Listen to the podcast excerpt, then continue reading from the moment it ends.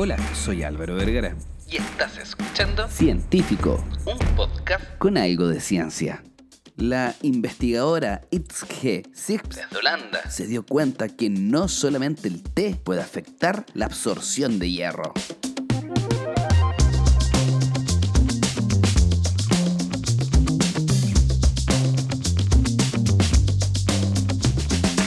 La absorción del hierro y los problemas que puede generar a la salud son un problema aquí. Aquí en la quebrada del ají. Lamentablemente, pareciera ser que más que la accesibilidad para poder consumirlo, el gran problema podría radicar en la absorción del hierro. El hierro es un mineral que se encuentra en cada célula del cuerpo. Se considera un mineral esencial debido a que se necesita para producir hemoglobina, una de las células sanguíneas más importantes encargada del transporte de oxígeno en el cuerpo, la función de manera general en el cuerpo humano del hierro es poder producir una proteína que se llama hemoglobina y además de eso la mioglobina que transporta el oxígeno.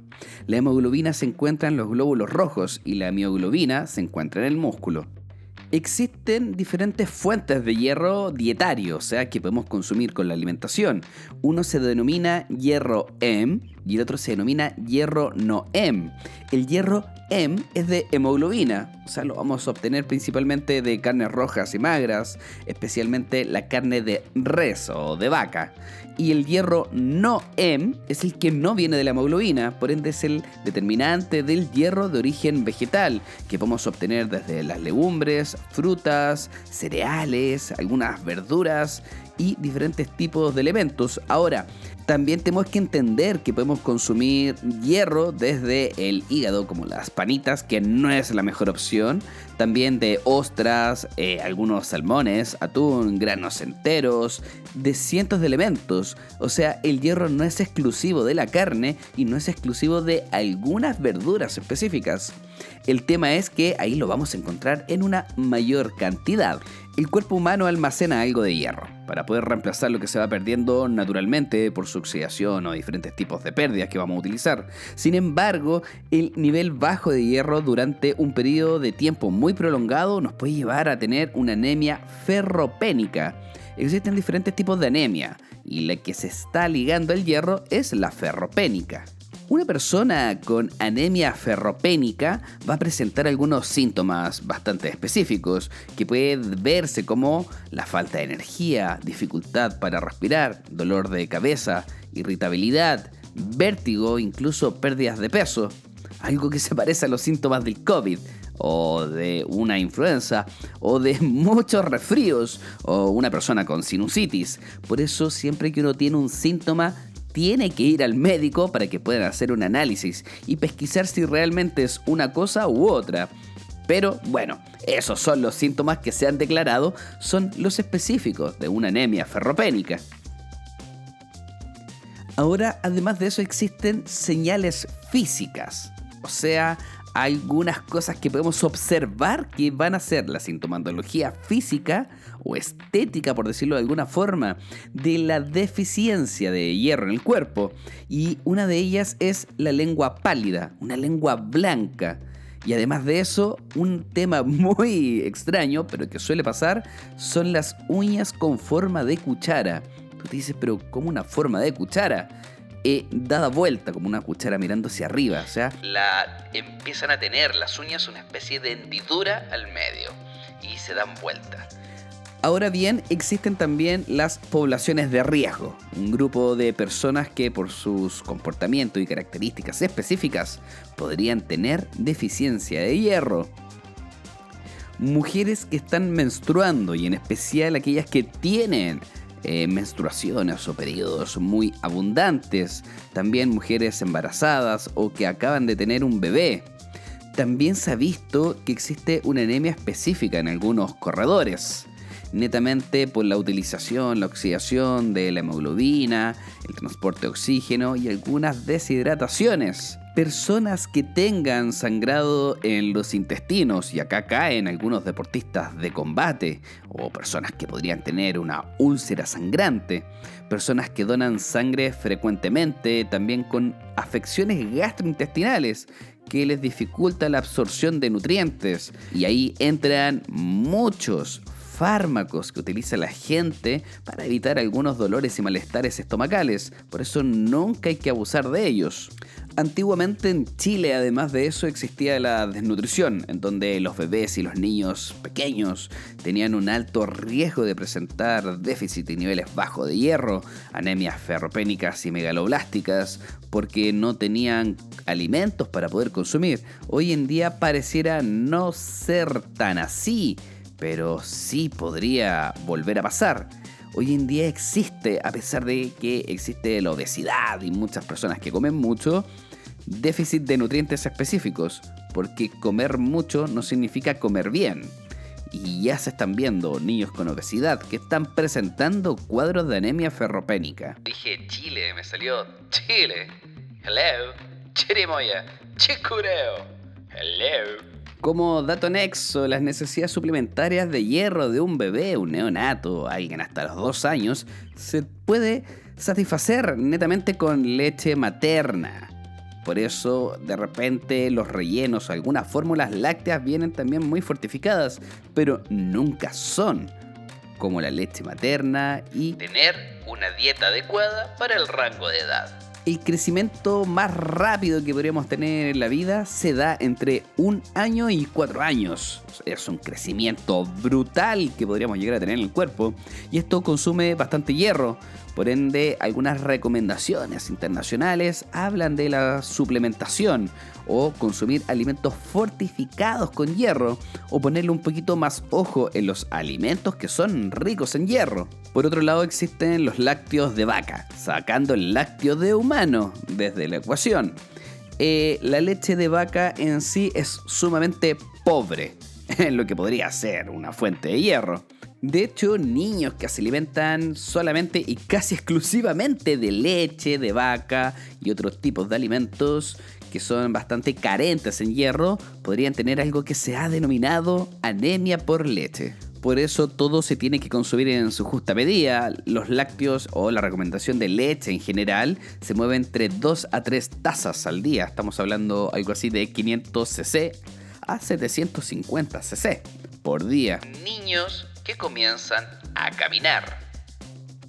Ahora existe el otro lado de la vereda, cuando la balanza cambia completamente y existen algunos trastornos dados por la alta absorción de hierro, principalmente son trastornos genéticos. Y no, no te vas a convertir en un mutante como Wolverine. Sería genial. Y si eso pasara, probablemente el Nutri ya lo habría tratado de hacer. Existe un trastorno genético llamado hemocromatosis, que afecta la capacidad del cuerpo para poder controlar la cantidad de hierro absorbido. Esto lleva a la presencia de una cantidad sumamente excesiva de hierro en el cuerpo. El tratamiento consiste en una dieta baja en hierro. Ahí podríamos justificar absolutamente todas las mañas que podríamos tener para evitar la absorción. Eh, obviamente ningún suplemento de hierro o compensatorio podría ayudar en este tema. Y la flebotonía que es la extracción de sangre realizada en forma regular, casi como ponerse sanguijuelas. Ya estaríamos volviendo a la época antigua, cuando existían sanguijuelas pegadas por el cuerpo para evitar alguna enfermedad. También me imagino que podría servir conocer un vampiro que te ayuda a regularizar eso es poco probable que una persona tome demasiado hierro a menos que se esté suplementando y abuse de eso.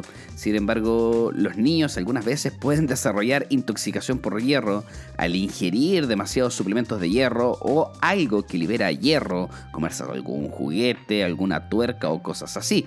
Sumamente extraño ya que antes va a pasar una intoxicación por otro elemento o ahogarse. Por ende, hay que tener mucho ojo a la sintomatología y el cuidado de los niños. Pero, ¿qué pasa si tuviéramos una intoxicación por hierro?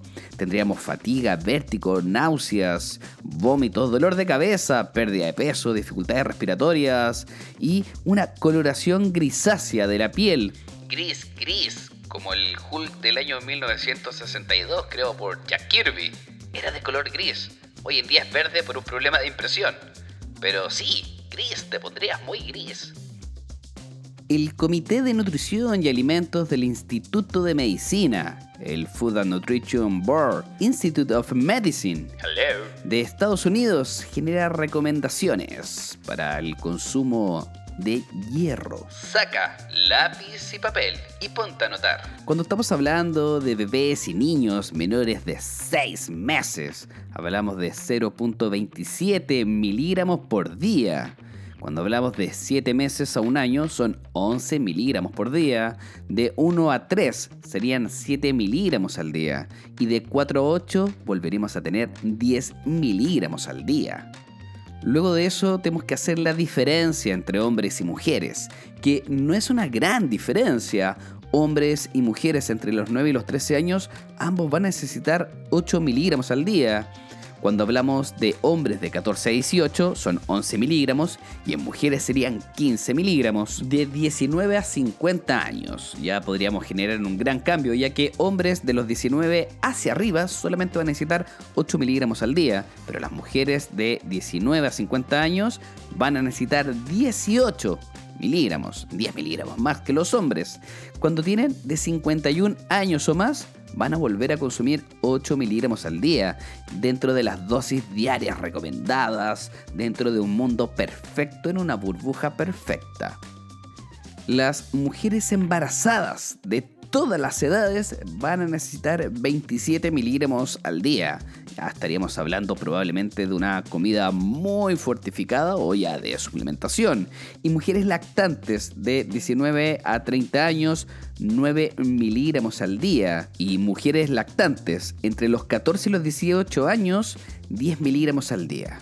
¿Qué pasa si una mujer está dando pecho sobre los 30 años o sobre los 40 o bajo los 14, lamentablemente no encontré muchas investigaciones que hablaran de eso y menos del hierro que van a necesitar. Ahora volvamos al té. ¿Cómo el té podría inhibir la absorción de hierro? El efecto inhibidor del té sobre la absorción de hierro no M, o sea, el hierro que viene de origen vegetal, se atribuye a los flavonoides del té, presentes en el té.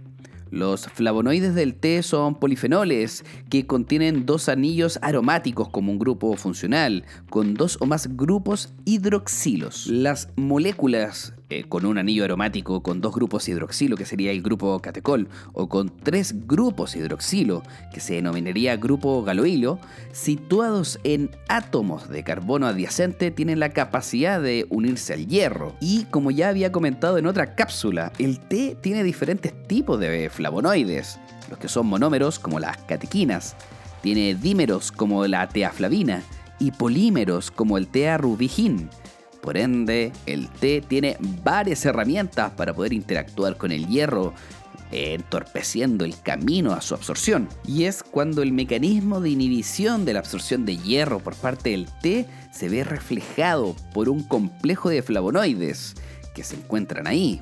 Es principalmente el grupo galoilio en estos compuestos fenólicos, el que se une específicamente al hierro. Una taza de té negro elaborado con 2.5 gramos de hoja de té contiene aproximadamente 200 miligramos de flavonoides y con eso ya podríamos hacer algunas interacciones entre estos flavonoides y el hierro que vamos a absorber en las comidas. Ahora no creas que esto es el fin de los tiempos y una anemia que sí o sí va a llegar. Se ha visto que la vitamina C Sí, el ácido ascórbico te puede ayudar a absorber mejor el hierro y simplemente con un zumo de jugo de naranja o jugo de limón, juntando aproximadamente dos naranjas, estaríamos potenciando la absorción del hierro.